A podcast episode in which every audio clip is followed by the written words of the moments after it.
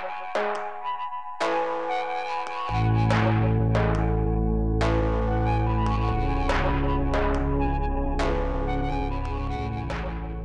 Бородатого времени суток. Вы слушаете самый полезный русскоязычный подкаст о фитнесе, правильном питании и здоровом образе жизни Бердибилдинг. Меня зовут Андрей Барышников, и это третий сезон нашего подкаста, который я веду вместе с Романом Юрьевым. Привет, Ром. Привет, Андрей, и всем привет, кто нас слушает. Мы уже выпускали тизер. Я надеюсь, что вы его послушали и не пропустили. Если вдруг не послушали, то сходите, а, послушайте. Там мы кратко упоминали новую систему Патреона. Прежде чем мы перейдем к обсуждению наших основных тем, я хочу немножко об этом рассказать, потому что мы отсутствовали достаточно достаточно долго, и я уверен, что далеко не все знают, что, собственно, произошло. Дело в том, что мы, как проект Бердикаст, это, соответственно, аж 5 подкастов, приняли решение разделить наш доход, и для этого мы ввели отдельные тиры для каждого подкаста. То есть, если вы хотите, допустим, поддержать бердибилдинг, то раньше вы просто вкладывали деньги в некие общие позиции, которые распространялись дальше уже, скажем так, в общую казну бердикаста. Теперь же у вас есть возможность локализовать а, деньги, которые вы перечисляете на наш счет, раз в месяц это происходит, и вы можете выбрать позицию бердибилдинг. Это отдельная позиция, можете зайти по ссылке в описании к подкасту, подкасту и посмотреть, сколько это все стоит. Также есть э, комбинации подкастов. Комбинация подкастов – это варианты поддержать несколько наших подкастов, если вы слушаете несколько наших подкастов, но при этом, получается, вы экономите деньги, чем если бы вы поддерживали их по отдельности. Правда, на Патреоне такой возможности все равно нет. В общем, переходите, читайте, там у нас подробное описание для каждого тира есть, проблем никаких быть не должно. Ну а нас с тобой, Ром, я хочу еще раз поздравить с возвращением в эфир эфир. Да, с возвращением нас. Мы в этом сезоне начнем а, наше обсуждение с такой темы, как сахарозаменители и подсластители.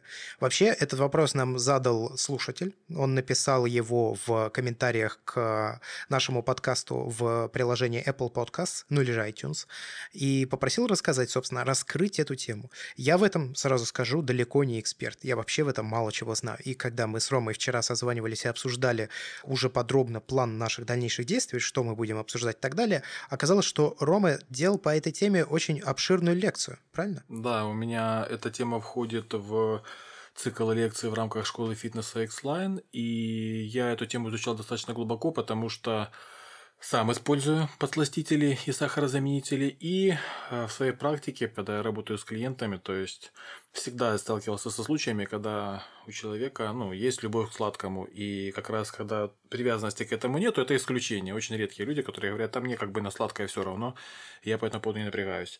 Соответственно, когда работаешь с человеком, с любым, он может выдерживать ровно тот режим на постоянной основе, на нормальной, который ему более-менее комфортен. Если, допустим, человек постоянно ел сладкое, и тут ему сказать, что мы его просто исключаем, ну, как бы да, дело привычки, и, допустим, за 3-4 недели любой может к этому привыкнуть, но даже чтобы вот эти вот 3-4 недели пережить, это бывает проблематично, и особенно когда какие-то серьезные режимы питания, типа кеторотационный, ультимейт диет, когда есть белковые дни, все-таки как-то нужно себе давать какие-то послабления в плане хотя бы почувствовать сладкий вкус.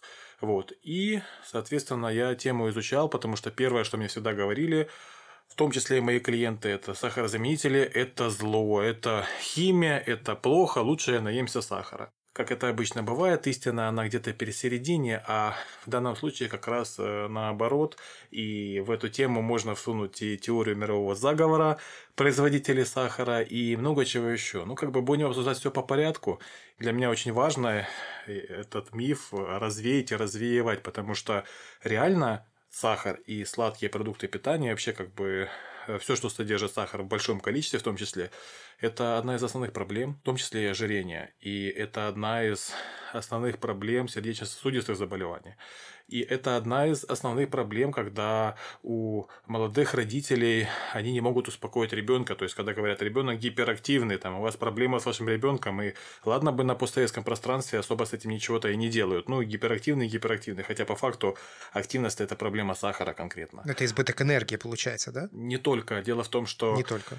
Э, да, дети э, до трех лет, а у них, во-первых, они различают только очень яркие вкусы. То есть у них нету, они полутонов вкусов не понимают. Либо это очень сладкое, либо это очень соленое, либо это очень перченое. Горькое, кислое. Да. У них еще не совсем сформирован мозг, не совсем сформирована нервная система, и когда попадает сахар, у них просто перевозбуждение дофаминовой системы, системы удовольствия. То есть ребенок от сахара получает удовольствие сродни, как там взрослый человек от кокаина может получить, грубо говоря, или еще там от какого-то наркотика. И это ребенка перевозбуждает, его начинает колбасить, плющить. Он привыкает очень быстро, именно что ему хочется, хочется, хочется, потому что этот вкус он чувствует. То есть дашь ему там кусок сахара, он съест или конфету, и все. И после этого для него, допустим, там хлеб или даже какая-нибудь там батона, кусок, что-то такое полусладкое, он этого уже не чувствует, ему нужно сладкое. Слушай, да, я вот вспоминаю вспоминаю себя, когда был ребенком, и действительно частенько бывало так, что мама мне просто давала, знаешь, вот сахар есть в кубиках. Да, рафинад, сахар рафинад. Вот, и я, короче, его прям кубиками ел по две, по три штуки, так клево было, так вкусно. Но вот сейчас я, честно говоря, не представляю себе, чтобы вот, ну, вот взять вот этот кубик сахара и просто его съесть. Это же мега-супер приторно. Но у меня вот такой вопрос. Смотри, вот э, я просто хочу здесь расставить точки над «и», как говорится, потому что сахар – это, конечно, не круто, но при этом сахар сам по себе – это, в общем, очень важная штука в нашей жизни. Да, это не есть зло, это не есть белая смерть. Как говорил Парацельс, как бы все есть яды, все есть лекарства, зависит от дозировки. Совершенно верно, да. Вот, я хочу на этом обратить внимание. Сахар не нужно демонизировать. Проблема в его большом количестве в нашей еде, которая присутствует.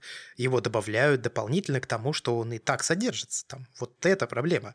А сам по себе сахар, в общем, нам вообще как организму нужен. И очень серьезно нужен. Тут тоже две стороны медали насчет того, что сахар организму нужен. Глюкоза нужна. Не сахар, а глюкоза, потому что сахар – это 50 на 50, фруктоза и сахароза на самом деле.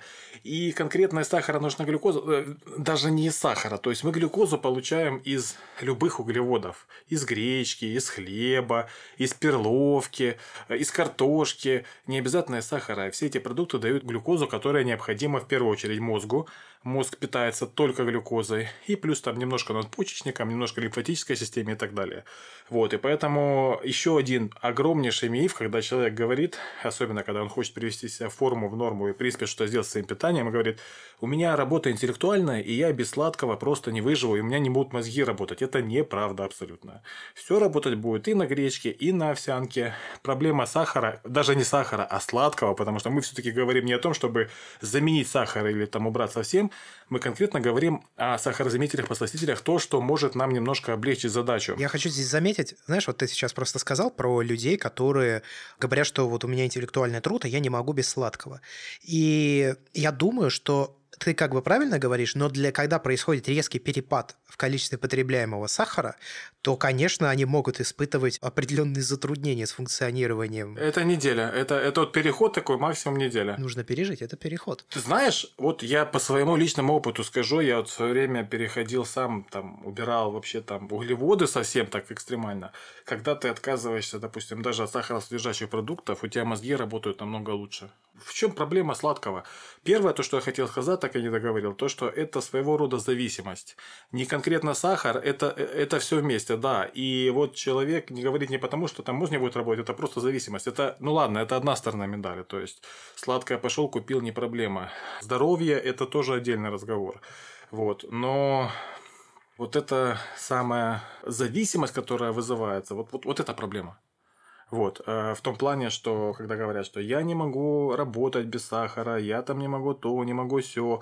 Смотри, что происходит. Э, человек поедает что-то сладкое, и у него активность бодряк только на полчаса. Люди этого даже не замечают. То есть полчаса ему хорошо, а потом он опять его прям рубит-рубит совсем. И снова надо заброситься сладким. И снова то же самое. Да, ну я просто хочу вставить, мы это уже говорили в одном из предыдущих сезонов, но люди очень часто пьют э, кофе с сахаром, тем самым снижая эффективность кофеина. Совершенно верно. И при этом привыкая загружать себя килотонны сахара, потому что чтобы перебить горький или кислый кофе при помощи сахара, его нужно туда пихать достаточно много. Конечно, и ко вкусу этому привыкают именно сладкий кофе. Хотя это совершенно обратный эффект. Вот у меня, опять же, э, клиенты, которые привыкают, например, там кофе с молоком только. Вот мы выбираем молоко в определенные периоды, ну, там только-только чуть-чуть, чтобы закрасить там американо, например. Проходит время, месяц, человек пробует кофе с молоком и говорит, блин, он сладкий, я не могу его пить. Или то же самое кофе с сахаром. Говорит, как я мог пить кофе с сахаром, когда я терял абсолютно весь вкус этого кофе, то есть я его не чувствовал. Тогда начинаешь ценить уже классный кофе. Если ты сахаром можешь пить любой шмурдяк, то когда ты пьешь без сахара, ты уже понимаешь, что такое кайфовый кофе, вот именно без сахара, который пьется, и ты прям получаешь удовольствие. Это, блин, отдельная тема. Я недостаточно изучил тему, о которой сейчас скажу, но я недавно натолкнулся на информацию. Вот я же лысею активно. И есть неиллюзорный шанс того, что я активно лысею как раз из-за того, что обильно потребляю кофе. Потому что меняется кровоток, кровь начинает меньше поступать к голове, как я узнал. То есть от этого может, да, если ты реально пьешь много и постоянно кофе. И, собственно, из-за пониженного кровотока к голове может так и получиться, что как раз выпадают волосы. Это, Андрей, не твой случай, потому что ты э, периодически тренируешься, и там у тебя такой кровоток в голове, что э, любое потребление кофе он перебивает. Не знаю. Я решил поставить эксперимент, попробовать от кофе отказаться. Я не отказался от него пока целиком. Это ну, скажем так, это не просто приблизительно, наверное, как отказаться от сахара, если ты его ешь в очень большом количестве. Но я, в общем, стараюсь, всячески стараюсь. Это, это не просто, но я вот хочу попробовать поставить некий такой, если можно сказать, эксперимент на протяжении где-то полугода не пить кофе. Ну, вообще. А кофеине скорее. Так это тебе черного чая надо. И чай тоже не пить. Да, да, да, да, да. От всего этого отказаться. Ну и, соответственно, какая-нибудь Кока-Кола тоже туда, соответственно, отпадает, потому что в ней тоже есть кофеин, хоть и в очень небольшом количестве. Слушай, там нам надо в пометочке добавить э, тему о волосах, потому что я сейчас ее активно изучаю. Как бы одна из клиенток пожаловалась и попросила слегка поглубже залезть. Э, ну, как бы я и раньше некоторые моменты по волосам знал, то есть какие там микроэлементы помогают, что необходимо и так далее. Вот. Э, может быть, нашим слушателям еще будет интересно и об этом в будущем послушать, вдруг, или слушальницам. Это будет мне в первую очередь интересно. Да, возвращаемся к нашей теме. Да, а к чему я клонил, когда говорил, что нужно вот эту неделю, когда ты отказался внезапно от сахара, ее нужно пережить. И я так понимаю, что сахарозаменители и подсластители в этом как раз могут помочь. Могут, конечно. Ну и вот здесь мы приходим как раз к ним. Совершенно верно. Мы приходим к ним, и мы приходим к тому, что уже упоминал я, мол, лучше я съем сахара, чем сахарозаменитель, потому что это химия. Первое, давайте сперва разберемся, что же такое сахарозаменитель и что такое подсластитель. Это два абсолютно разных продукта. Сахарозаменители и подсластители – это не одно и то же. В частности, главное отличие – это то, что сахарозаменители, они участвуют в наших обменных процессах, и они содержат в своем составе энергию, калории. То есть, например, фруктоза которая там в меде, во фруктах, это тоже считается сахарозаменителем. И те же самые диабетики, они могут использовать фруктозу, потому что на нее нет практически инсулинового отклика. Вот. Э, именно поэтому товары для диабетиков, они на фруктозе. Но во фруктозе 4 килокалории, она такая же калорийная, как и сахар. Ксилит, тоже сахарозаменитель 2,4 калории на 1 грамм. Изомальтоза тоже 4 килокалории. Тот же самый сорбитол. Изомальтоза – это то же самое, что изомальт. Да, да, да. Это дешевый, так называемый дешевый углевод. Частенько ее могут добавлять в какие-то продукты и говорить, мол, без сахара. Но... Во вкусвеле часто есть шоколадки, у них они типа с изомальтом. Да, но по факту с тем же самым, что с сахаром, что с изомальтом значения не имеет вообще никакого. 4 э, килокалории в изомальтозе точно так же, как и в сахаре. И сорбитол, например, который используют там при очистках всевозможных и так далее, 2,6 килокалории. Э, это что касается сахарозаменителей, то есть в них есть калории, и сахарозаменители, они просто заменяют сахар, другой продукт с какими-то другими свойствами, там та же фруктоза не имеет инсулинового отклика практически. А подсластители – это химические вещества, которые калорий не содержат, они раздражают э, вкусовые рецепторы на языке, и получается сладкий вкус. Все.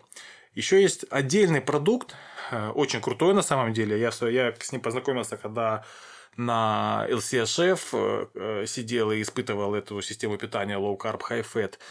Это эритритол, он же коммерческое название сукрин.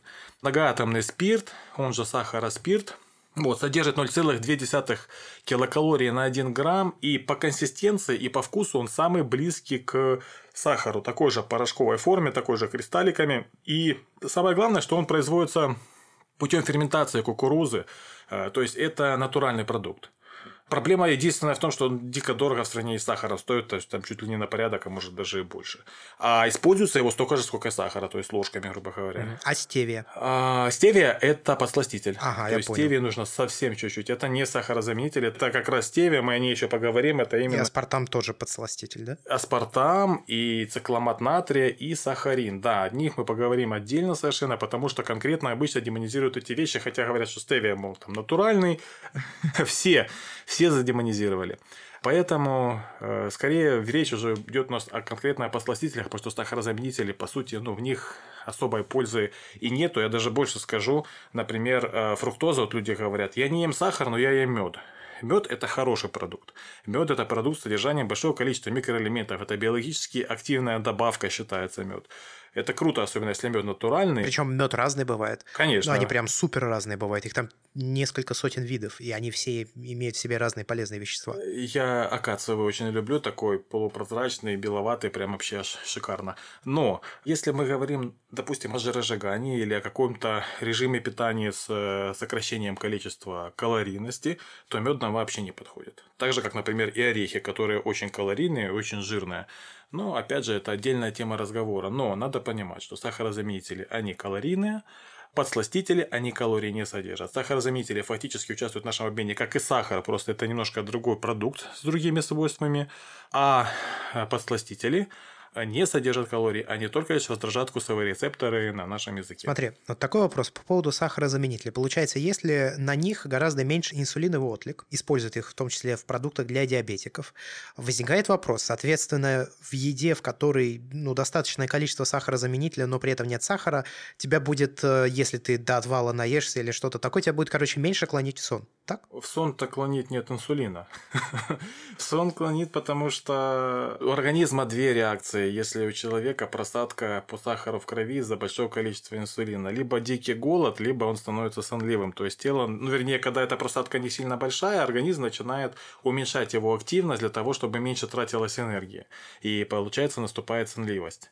Вот, вот это единственная разница. Но в целом, если ты выпьешь, например, пол-литра колы зира или пол-литра колы с сахаром, то да, после колы с сахаром тебя сон прям будет через полчаса клонить люто, а после колы зира нет. Если говорить просто, то да. Я вот это хотел узнать, да, чтобы просто, ну, мало ли. А, тогда да. Окей. Э, значит, по поводу сахарозаменителей и подсластителей разница, в принципе, ну, понятна. Подсластители, расскажи немножко о них. Что вообще это за зверь? Во-первых, сперва начнем прям с самого такого э, попа разрывающего о теории э, великого заговора. На самом деле, и отчасти имеет место быть. Почему? Потому что производство сахара – это очень доходный бизнес. И это огромнейшее производство. И сахар надо продавать, продавать и продавать производителям. Посластители были изобретены, найдены, естественно, немножко позже, чем сахар. Самый старый посластитель из известных это сахарин. Вот, по-моему, в 1879 году его вывели. Также обратите внимание, что у всех посластителей есть свои буквочки Е, и стоит отдельно хочу обратить внимание, что Е это не значит, что это какая-то лютая химия, там краситель, еще чего-то.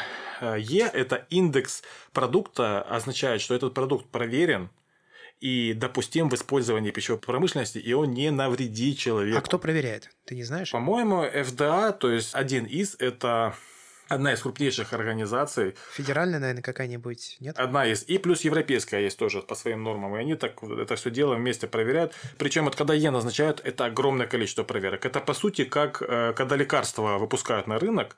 То есть дороже всего не произвести его или разработать, а дороже всего его выпустить на рынок и провести там 100 500 экспериментов, проверок и вот этих вот дел. Поэтому у каждого сахарозаменителя есть свой индекс Е, это означает, что он проверен много раз, очень много раз. То есть об этом я думаю, что я сейчас поговорить чуть более детально. Так вот, когда появились сахарозаменители, естественно, они более дешевые в производстве.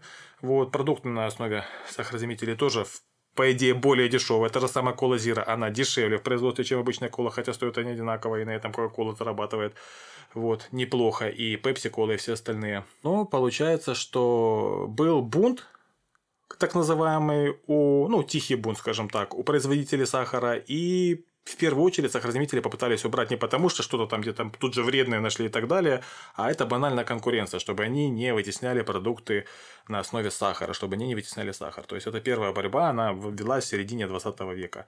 Вот. Это вот теория заговора закрыли. То есть имеет место быть такой момент борьбы производителей сахара и производителей сахарозаменителей, в частности. Далее, теперь что касается химической основы, составов и так далее.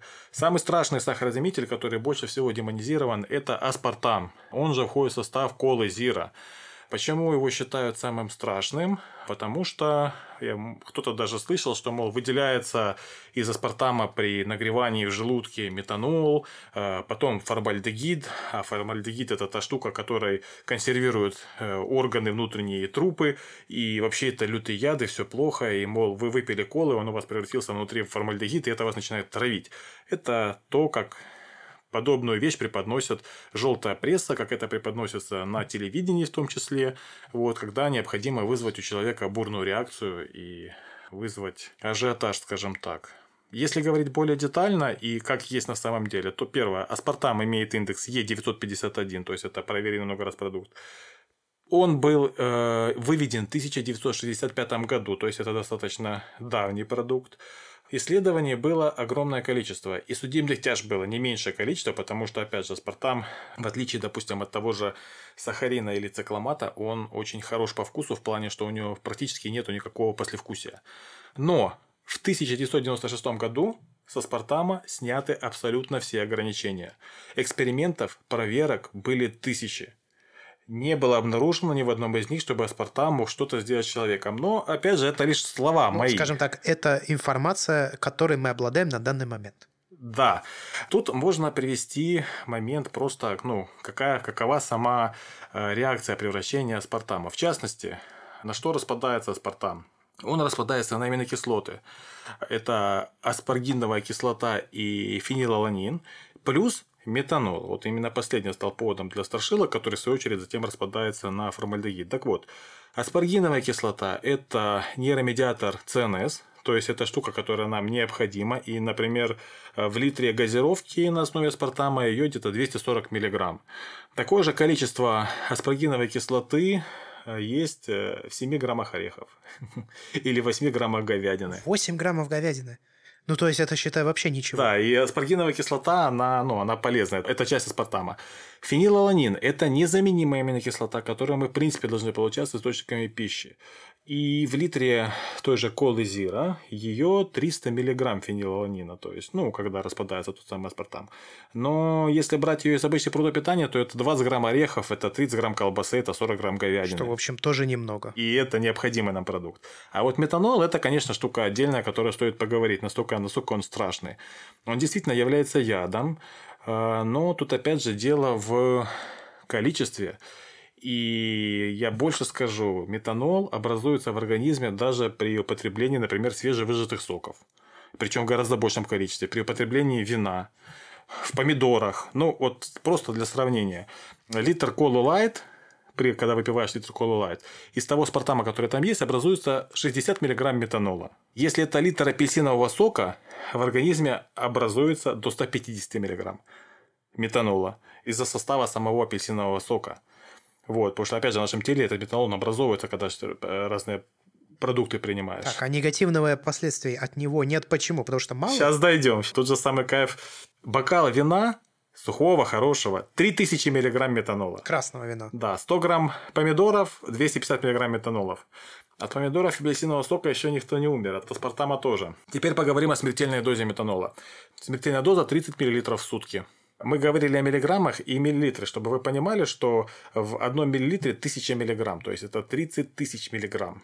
30 тысяч, получается, миллиграмм нужно употребить для того, чтобы было небезопасно то, что было плохо. Это сколько литров колы? Это, получается, надо либо съесть 300 таблеток аспартама, или в день выпить 28 э, литров колы. Это на 70-килограммового человека. Кстати, это не звучит как что-то невозможное. Не то. Э, установленная безопасная доза 50 миллиграмм на 1 килограмм веса тела. То есть 28 литров колы – это безопасно в день. А, это безопасно. Это если об аспартаме говорить. Или 300 таблеток сахарозаменителя в день. Но 28 бутылок колы – это безопасно. А, а сколько опасно? 29? 30? Ну, смотри, 50 миллиграмм на килограмм веса тела – это, получается, 500 миллиграмм – это 10 килограмм умножаем на 7, это 3,5, грубо говоря, грамма или 3,5 мл это безопасно. А 280 литров колы это опасно. А, 280 литров колы это опасно. Да, это смертельно. А вот если столько всосать за сутки, тогда он получит столько аспартама, сколько, ну, когда говорят, что это зло. 28 бутылок звучит как э, что-то реализуемое, 280 бутылок звучит как и что-то нереализуемое, да. А, дело в том, что какая цепочка распада, то есть э, метанол преобразуется в формальдегид, тот преобразуется в муравьиную кислоту, и это преобразуется в СО2, то есть это выходит углекислым газом, и тело наше спокойно это все обрабатывает, потому что многие продукты при попадании в организм, результатом их попадания является выделение метанола. Поэтому конкретно вот эта самая большая страшилка аспартама, метанол, формальдегид – это просто миф. То есть она никоим образом никак не влияет. И просто невозможно столько выпить там колы или съесть сахарозаменители, чтобы это хоть как-то на вас повлияло. Повлияло на человека. Знаешь, это даже звучит скорее не как миф, а как заблуждение. Люди не очень разобрались, как работает, и сделали вывод. Ну, это теория, я наконец говорю, что это громкие заголовки в газетах, это громкие названия передач на ТВ, это хороший вариант Демонизировать, то есть э, сахарозаменитель там на фоне, допустим, сладкого. Вы лучше кушаете сладкое, чем вы будете есть там эту кошмарную штуку. Ну, такой вот. Так это самый страшный. Допустим, если говорить о сахарине и цикламате, которые как бы меньше их, о них слышно, но их используют обычно в паре. И, кстати, собственно, мне цикламат натрия с сахарином в сахарозаменителях нравится больше всего. Для меня оно ближе всего по вкусу к сахару и никакого нету послевкусия. Я даже использую, ну, это из известных сахарозаменителей хуксол. Он, по-моему, везде продает. Я впервые слышу даже о таком. Никогда не встречал. Вот аспартам я встречал стевия, цикламат, сахарин. Не, хуксол – это название сахарозаменителя, э, ну, продукта на основе сахарина и цикламата. А, ну, я понял, нет, я, в общем, все равно не слышал. Значит, это у нас в Украине такой распространенный. Но в РФ, насколько я знаю, в России есть э, свои продукты классные на основе, кстати, эритротетиола, тот, который я упоминал. Не помню, как называется, но есть. Так вот, используются они в паре для того, чтобы убрать послевкусие сахарина неприятно. Цикламат позволяет его устранить. Э, сахарин Е954, я уже упоминал, что 1879 году был выведен впервые, а все запреты, подозрения и так далее с него сняли еще в 1991 году. То есть эта борьба закончилась. Цикламат Е952 поновее в 1937 году был обнаружен. Его подозревали в повышении риска онкологических заболеваний. То есть не в онкологических, а только в повышении риска. В частности, это обнаружили в исследованиях на мышах в 60-х годах. После этого было проведено несколько сотен исследований на крупных приматах и так далее. Не подтвердилось ничего. То есть каких-то там отклонений в онкомаркерах не было обнаружено. Поэтому цикломат точно так же сняли с него все подозрения. И э, так же, как и сахарин, спокойно выводится из организма и не дает повода для паники. То есть не накапливается никоим образом. Так же, как и аспартам. Хорошо, а в сахарозаменителях есть что-то злое? Вот реально какой-то объект, который является злым. Есть. Ну, как злое. Ну, я по себе заметил, если я там за день могу всосать 3 литра колы, бывали такие моменты, зира, потом проносит тебя просто-напросто, прям так со свистом. Мне кажется, это не совсем связано с сахарозаменителем. Ну, связано почему? Например, тот же самый именно сахарозаменитель нет, не ксилит, а сорбитол. Вот, ксилит это... Вот если сорбитола там пару ложек э, съесть, то точно так же тебя пронесет. Как бы для этого, собственно, его и используют. Ну, кстати, хочу напомнить, что колу также используют э, для быстрой поправки от как раз э, кишечных заболеваний. Я рассказывал об этом историю в нашем бердибилдинге. Друг живет в Барселоне, знакомый, и он как-то раз рассказывал, что у них много кишечных заболеваний, и они как раз лечат, все врачи прописывают колу. И когда я был в Патагонии, мне это знание мне очень сильно пригодилось, потому что я там очень сильно отравился, я об этом рассказывал. Те, кто слушали предыдущий сезон, они знают. Но кратко, в общем... Ну, я про путешествие по Патагонии слышал. Да, да, мне было очень тяжко под самый конец, э, прям вообще супер-мега тяжело. Но как только мне удалось добраться добраться до города и буквально две бутылочки колы выпил, мне очень сильно полегчало. Опять же, еще такой момент, когда там человек переел, колу залил, и он прям говорит, заработало все внутри, переваривание пошло. Слушай, а давай вот э, расскажи про подсластители в результате. Все-таки, что это? Подсластители это химическое соединение, которое раздражает наш язык, э, вызывая сладкий вкус. Все. А как они раздражают? Чем раздражают? Они влияют на рецепторы языка, то есть вызывают, ну, как бы ощущение сладкого вкуса. Грубо говоря, они его обманывают, по факту. Обманывают. И тут, кстати, есть очень прикольный момент, вот, касательно посластителей. Э, момент из серии, э, знаешь, э, говорят, ветер дует потому, что деревья гнутся. Такой прикол, да? Они гнутся, поэтому ветер дует. Я понял, да. Перевертыш такой, знаешь, есть такой прикол. То же самое можно сказать об инсулиновой реакции на пластостителе. То есть есть такая штука, очень часто на эту тему спорили, и в том числе и со мной начинали спорить. Э, чаще всего это бывало, когда со мной диетологи начинали спорить, там с криками, а кто ты такой, у меня диплом, а ты, блин, хер какой-то. Э, тут проповедуешь эти сахарозаменители. Это ж нельзя, потому что сладкий вкус может стимулировать выработку некоторого количества инсулина на опережение, якобы, для подготовки организма к поступлению углеводов в кровь. Да? Ну, как бы по логике вещей. Что это на самом деле вообще означает? Есть так называемая мозговая фаза активации пищеварительных соков. Она происходит путем влияния парасимпатической нервной системы через блуждающий нерв. Ну, это такие страшные хитрые слова, но а, в частности, этот же нерв обеспечивает и активацию поджелудочной железы и выделение некоторого количества инсулина. Прикол в том, что это происходит не только на сладкий вкус, это происходит даже банально от мыслей о еде. Ты голодный и подумай о чем-то вкусном, и у тебя выделяется слюна. Ну, это иногда даже чувствуется, кстати. Я имею в виду не слюна, когда выделяется, а в желудке. Это и есть работа парасимпатической нервной системы. Так вот, если следовать этой логике, как говорят насчет выделения, это пока еще я про логику говорю, не говорю про эксперименты, которые доказали реально, что никакой особой инсулиновой реакции на это нету.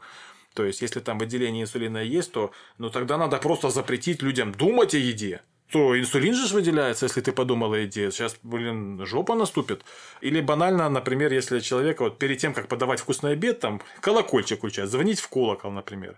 И в будущем, при каждом раз, когда человек услышит этот звонок колокола, он как собачка Павлова, будет у него выделяться желудочный сок, наполняться его слюной и выделяться небольшое количество инсулина. Это как, знаешь, бывает, э, у меня у самого такое было, вот ты привык есть и смотреть какой-то конкретный сериал. В моем случае это была пицца и клиника. А, да. И впоследствии, когда я смотрел клинику, мне всегда хотелось пиццу. Я знаю, у меня тоже подобные моменты есть. Ну, до сих пор остались. Я, когда иду в кино, я, блин, обожаю смотреть кино и какими-нибудь хрустеть солеными сухариками, запивать это колой зира или там какими-то кальмарами солеными. Хотя у меня обычно, когда диета, у меня э, сыр сулугуни и какое-нибудь типа мясо сушеное и что-то такое. Но вот у меня поход в кино, сразу у меня мысли вот о такой еде. Привык. И опять же, логика насчет того, что организм готовится к углеводам, но не получает их, и э, потом якобы, когда эти углеводы начинают поступать, он выделяет инсулина с избытком больше. Ну, реально эта логика странная. Что он там, расстроился, потому что они поступили углеводы? Адаптация гормональных стимулов, она ведь э, по обратной связи приводит к обратному. Что-то не поступает, и наоборот, в следующий раз будет выделяться чего-то меньше. Это если говорить вообще как бы о гормонах. Конкретно об инсулине реакции вообще никакой нету. То есть, ты использовал сахарозаменитель, углеводы не поступили, в частности сахар. Инсулина чуть-чуть выделилась, но... Ну и химическая реакция не началась. Но телу пофиг на это. То есть, ну, нет такой а, обратной адаптации, и нету такого, что потом, когда, мол, типа, человек ест сахарозаменители, а потом слазит с диеты, начинает есть углеводы, и у него прям там инсулиновый взрыв, и все плохо. Но этого нету. То есть, этого нет вообще, что тоже доказано и экспериментами, и банальной логикой. То есть, должно было быть, если бы было так, как говорят, то если бы тело так реагировало, то была бы обратная связь. Кушаешь посластители, а потом инсулин плохо выделяется или в там, минимальных количествах на углеводы. Но этого нету. А что ты можешь рассказать о самих, собственно, подсластителях? Ну вот э, какие они бывают? А, они бывают в порошковой форме, то есть, ну, в виде... Э, именно если подсластители, то это стевия в порошке, в таблетках, а сахарозаменители аналогично. В жидкости, в порошке, в таблетках, в небольшом количестве. Опять же, подсластители, их нужно минимум личный опыт, например, тот же самый цикламат натрия, одна таблетка заменяет э, чайную ложку сахара, и это же можно использовать даже в рецептах. Например, там сырники, запеканка, какая-то ППшная выпечка на сахарозаменителе, то есть добавляю, вот надо там, допустим, 100 грамм сахара, делю там на 5 грамм, это чайная ложка, получается, надо, ну, грубо говоря, 20 таблеток этого сахарозаменителя, получаем аналог 100 грамм сахара, но без калорий. Поэтому форма это таблетки, это жидкость, это порошок. Вопрос. Э, в принципе, опять же упоминали, но горький шоколад true или не true? True. Горький шоколад это круто, причем даже в LCHF, когда ограничиваются углеводы, рекомендуется именно горький шоколад. Э, в том плане, что сахара там действительно мало очень, но там много жира. Это же изначально, если мы говорим именно о горьком шоколаде, это же из какао-бобов делается. 72% и выше. Я покупал какао-крупку, так она называется. Ну, то есть э, помолотые бобы какао. Я пробовал их на вкус, я хочу сказать, они ну, в них нет ничего сладкого. Они антисладкие, они полная противоположность сладкого. То есть впоследствии, когда ты их ешь достаточно долго, то ты начинаешь что-то чувствовать сладковатое. Но первое время, когда ты их себе в рот запихиваешь, это полная противоположность сладкого. Тут дело в том, что в шоколаде, по крайней мере, если даже то есть вот горький шоколад, почему люди любят горький шоколад? Опять же, я люблю. А, шоколад, который по вкусу я как бы тоже, особенно когда на диете, там не ем молочный я больше люблю. Но горький шоколад, там все вместе. Немножко сахара, вот, допустим, 72-80% это самый вкусный горький шоколад, по крайней мере для меня. Там чуть-чуть сахара, там жир, организм воспринимает жирное и сладкое как очень э, энергетически плотный продукт, он уже только это дает кайф тебе, еще какой-то для организма и для человека, собственно. И в самих какао-бобах тоже есть вещества, которые выделяют выброс дофамина, поэтому, когда мы кушаем шоколад, то у нас такой такой двойной удар и из-за сладкого, то есть там немножко сладкого есть, и за счет какао-бобов. Еще такой же аналог это мороженое, например. Но мороженое там двойной удар, потому что оно жирное и оно сладкое. Жирное и сладкое для нас это такие вот продукты, которые тело просто пищит от радости, оно получает очень и быстрые углеводы, и жир, энергетически плотный продукт, ему это в радость. Когда ты будешь а, в Москве в следующий раз, если вдруг будешь и нам удастся с собой пересечься, я тебя обязательно свожу, покажу тебе. Есть, короче, йогурт Называется он Тутти Фрути. По-моему, вот так. Боже, Роба, это просто какое-то счастье в виде йогурта в ложках. Я тебе дам попробовать. Это невероятно и восхитительно. Правда, придется до него доехать, но это, это реально безумно вкусно. Обязательно попробую. Причем он не очень сладкий. Да, но я так понимаю, такой э, совместно получается общее стечение вкусов комбинация. Это именно йогурт. Ну, то есть не то, что продается в магазине. Но потом. Это тема для другого подкаста. Круто. Стоит еще буквально на минутку вернуться к инсулину. И, ну, вообще, вот сейчас э, в диетологии, конечно, потихоньку от этого выходит, но, скажем так, попсовая диетология э, очень сильно в разных модификациях клеймит инсулин. Мол, инсулин – это проблема, от него избыточный вес, от скачков инсулина сахарный диабет, метаболический синдром – с инсулином не похудеешь и так далее, гликемический индекс и прочее, прочее, прочее. А, реальность в том, что а, сам по себе инсулин, он нам необходим, и нет никаких с ним проблем. То есть, это гормон, который поставляет полезные вещества в наши клетки. Более того, инсулин – это один из самых, так скажем, больших анаболиков в нашем организме. То есть, этот гормон отвечает за рост, в том числе за счет поставки этих самых полезных веществ. А проблема конкретно метаболического синдрома, там, ожирения, диабета второго типа приобретенного лишь в том, что а, нарушается Э, восприимчивость клеток к этому самому инсулину. И это не только большое количество углеводов, хотя и они тоже, инсулина все время в крови много, клеткам столько полезных веществ не надо, сколько пытается в них запихать инсулин, сколько человек в себя их засовывает. И вначале уменьшается активность в мембранах, а потом уменьшается количество рецепторов, восприимчивых к инсулину и раскрывающих эти самые мембраны. А жир, адипоциты, они готовы принимать сколько угодно этих самых полезных веществ, складировать, копить, и они всегда рады, всегда довольны. И в данном случае получается, что инсулин он просто-напросто невольный участник всего этого действия. То есть проблема – это переедание и потребление большого количества сахара, но никак не инсулин. Все. Еще одна из причин а, возникновения резистентности, то есть невосприимчивости к инсулинам наших тканей, это и мышечная ткань, это и орган внутренний, это гиподинамия, это отсутствие движения. То есть наш организм испокон веков, из древности заточен на шевеление. Если человек сидит на попе ровно и ничего не делает, даже если он не ест там много сладкого, ну, то есть просто какие-то углеводы, там булочки и так далее, в таком случае тоже может э, развиться инсулинорезистентность и диабет. Вот, поэтому надо шевелиться, надо что-то делать, надо как бы хотя бы зарядку. Давай я расскажу первое впечатление после двух тренировок с гирями. Разбавлю. О, ну давай, давай. Ну, на самом деле, по сахарозаменителям мы как бы рассказали по большей части. Ну, вот тем более. Я как раз и говорю, да, я немножко разбавлю диетологию, ну, потому что это же часть диетологии, по сути, спорта. Я, как говорил в нашем тизере, решил попробовать тренироваться с гирями. Я не знаю на данный момент, будет ли это доминирующая часть моего тренинга, или это будет, э, скажем так, э, подспудная часть моего тренинга. На данный момент у меня было только две тренировки спустя месяц простое, и обе тренировки были с гирями. Что я могу сказать вот спустя две тренировки? Во-первых, это что-то новое. И это весело, соответственно. Ну, потому что это что-то, чего ты никогда не делал, это совершенно новое движение. Можно сказать, что оно в чем-то похоже на тяжелоатлетические движения, ну, такие как, допустим, толчок, да?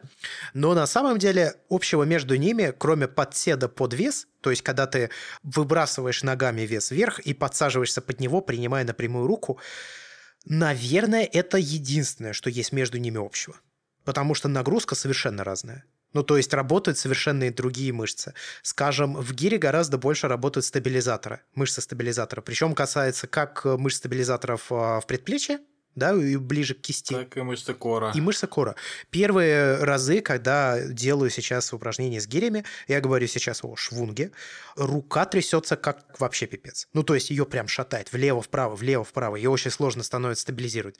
Но при этом под конец тренировки, несмотря на общую усталость, которая появляется, держать ее становится достаточно легко. Я имею в виду в плане именно стабилизирования. При этом первичная адаптация, то есть во время тяжелой атлетики первичная адаптация, которая есть во время, скажем, практически толчка, да, это когда ты принимаешь штангу на фронтальное приседание. Потому что она ее принимаешь не как во время приседания бодибилдерских, где ты можешь ее просто положить на передние дельты и руки как бы сверху, а у тебя руки загибаются кисти назад, да, и это вызывает определенного рода дискомфорт, потому что ей нужно время на адаптацию твоих сухожилий и связок, чтобы тебе это перестало ну, банально приносить болевые ощущения. Здесь есть дискомфорт, когда ты кладешь гирю на, получается, предплечье во время швунга.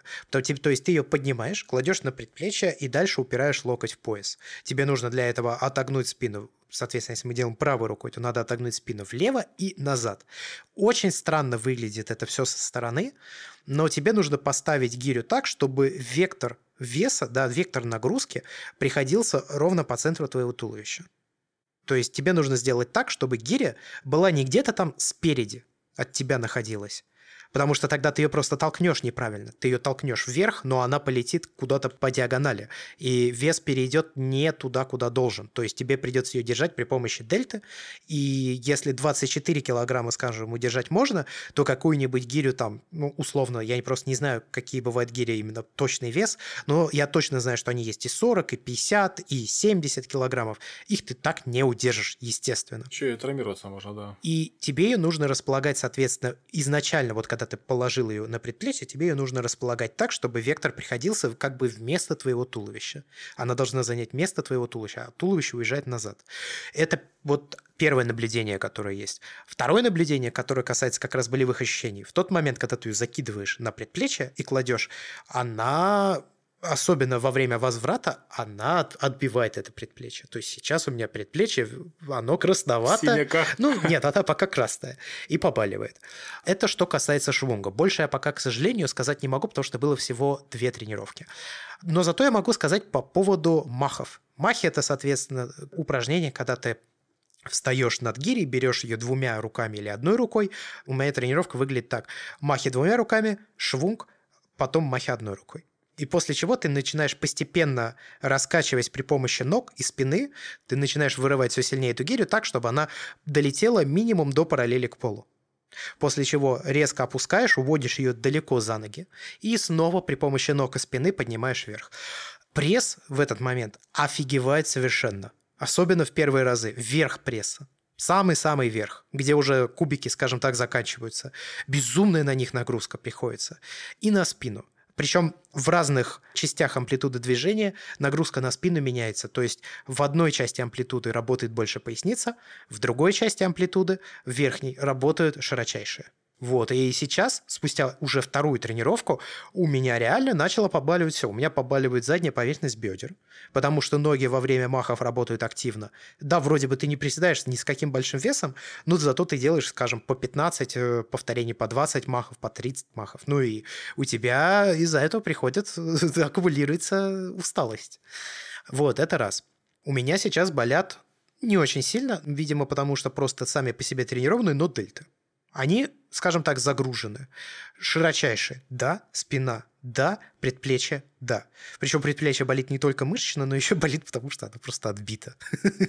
Я знаю, что гиревики надевают специальные напульсники на предплечье. У меня на данный момент такового нет, но я понимаю, почему они это делают. Они это делают не только для того, чтобы самортизировать столкновение гири с предплечьем. Это потому, что организм-то адаптируется.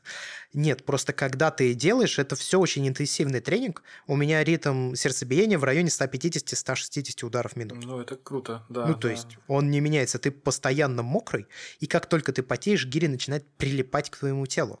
И бывает такое, что она как бы проскальзывает да, по твоему предплечью, и просто раздражение появляется, она его натирает. Она липнет, но при этом она весит много, и как бы очевидно, что ты не настолько липкий, чтобы гири у тебя там держалась стопроцентно. Вот, такие у меня первые впечатления от гири, и мне на самом деле очень нравится. Я рекомендую попробовать, потому что это действительно очень задорное упражнение. Хотя кажется, что оно достаточно простое. Оно простое, когда ты его делаешь, скажем, первый раз. Но когда ты делаешь там четвертый, пятый, шестой подход, оно внезапно оказывается весьма и весьма тяжелым. Такое вот мои первичные наблюдения по тренировкам. Ну и повторение 15-20, конечно. И опять же, это получается такая тренировка на все тело практически, исключая там грудные, возможно. Да, грудь здесь, э, я честно, вот положа руку на сердце, э, грудные ты так не накачаешь, сто процентов. Ну, нет, для них отдельно. Все остальное, трапеции, дельты, ну, бицепсы. Наверное, они не очень работают, хотя сейчас они у меня побаливают, бицепсы. Ну, ты ими тоже работаешь, это ж тяга получается. А ты ими работаешь во время махов, когда ты держишь э, эту гантелю, да. Гирю. Я все время говорю гантелю, простите, пожалуйста, я еще не привык к гире. Вот. Это мои первые впечатления, я буду делиться именно на протяжении всего нашего сезона. Постепенно я буду обрастать знаниями, буду изучать больше материалов о том, как правильно с ними тренироваться и какие еще можно с ними делать упражнения. Я точно знаю, что есть махи с двумя гирями. Я точно знаю, что есть э, швунги с двумя и тремя гирями. Ну, то есть, это уже такой продвинутый, конечно, уровень, но я пока что с одной, мне этого достаточно.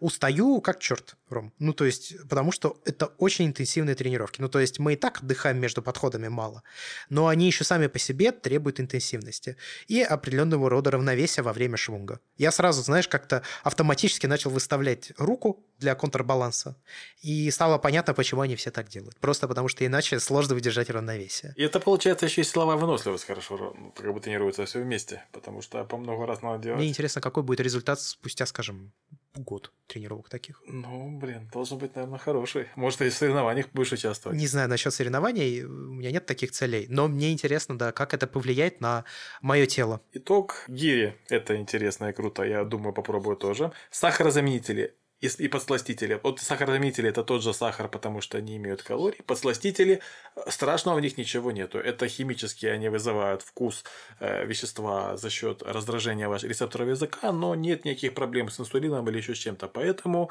используйте, не бойтесь, как бы, ну, страшного в них ничего нету, слишком они демонизированы. Э, Сахар вам нанесет вреда больше. Я хочу заметить, что сахарозаменители и посластители привносят вкус в еду другой, нежели сахар. Чуть-чуть другой отличается. Кстати, фруктоза на 50% слаще, чем сахароза. Кстати, по поводу фруктозы, вот можешь разделить ее от сахарозы? Чем она отличается? Это этот дисахарид, вернее моносахарид получается. Формула, ну то есть э, состав самой фруктозы. Не, я имею в виду влияние на тело. А, да одинаковое влияние, жирный больше от того и от другого, если будешь есть слишком много. Ну, понятно, да, то есть э, принципиальной разницы нет. Есть одна принципиальная разница фруктоза и сахароза. А Фруктоза активно восстанавливает гликоген в печени. Гликоген – это, грубо говоря, в теле запасы энергии, быстрой энергии. Именно в печени. А в мышцах восстанавливает как раз гликоген э, сахароза, а не фруктоза. Поэтому, если, допустим, для, грубо говоря, когда мы встаем с утра, э, у человека приличное количество используется гликогена из печени для поддержки его жизнедеятельности, и съесть там фрукт какой-то сладкий утром, это как бы хорошо.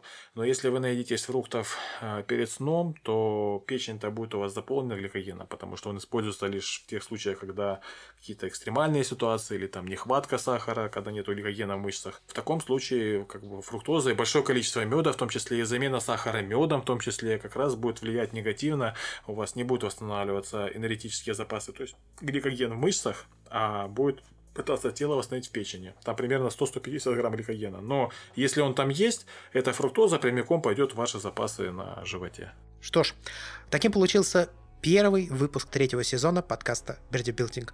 Э, слушайте нас, делитесь нашим подкастом с друзьями. Если вы хотите поддержать наше развитие, вы можете зайти на сайт patreon.com berdicast и выбрать соответствующий интересующий вас тир, либо же вы можете поставить нам оценку в iTunes и оставить комментарий.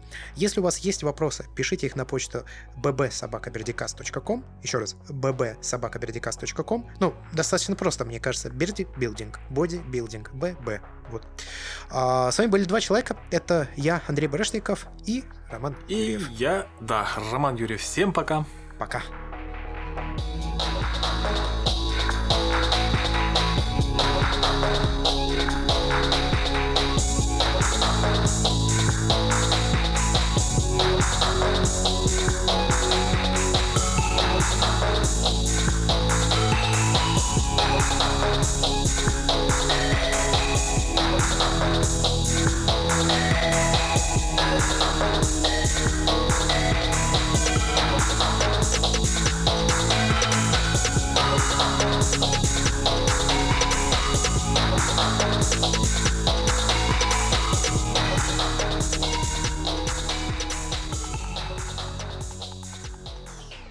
Пам-пам-пам, и мы в после шоу. После шоу Берди Билдинга ну, как и все остальные после шоу нашего подкаста, на самом деле они будут, наверное, посвящены не столько спорту, хотя и он тут будет, сколько каким-нибудь и в том числе другим вещам, угу. как, допустим, обсуждение каких-то, ну, я не знаю, гаджетов, да, потому что это играет все же еще большую роль в нашей жизни.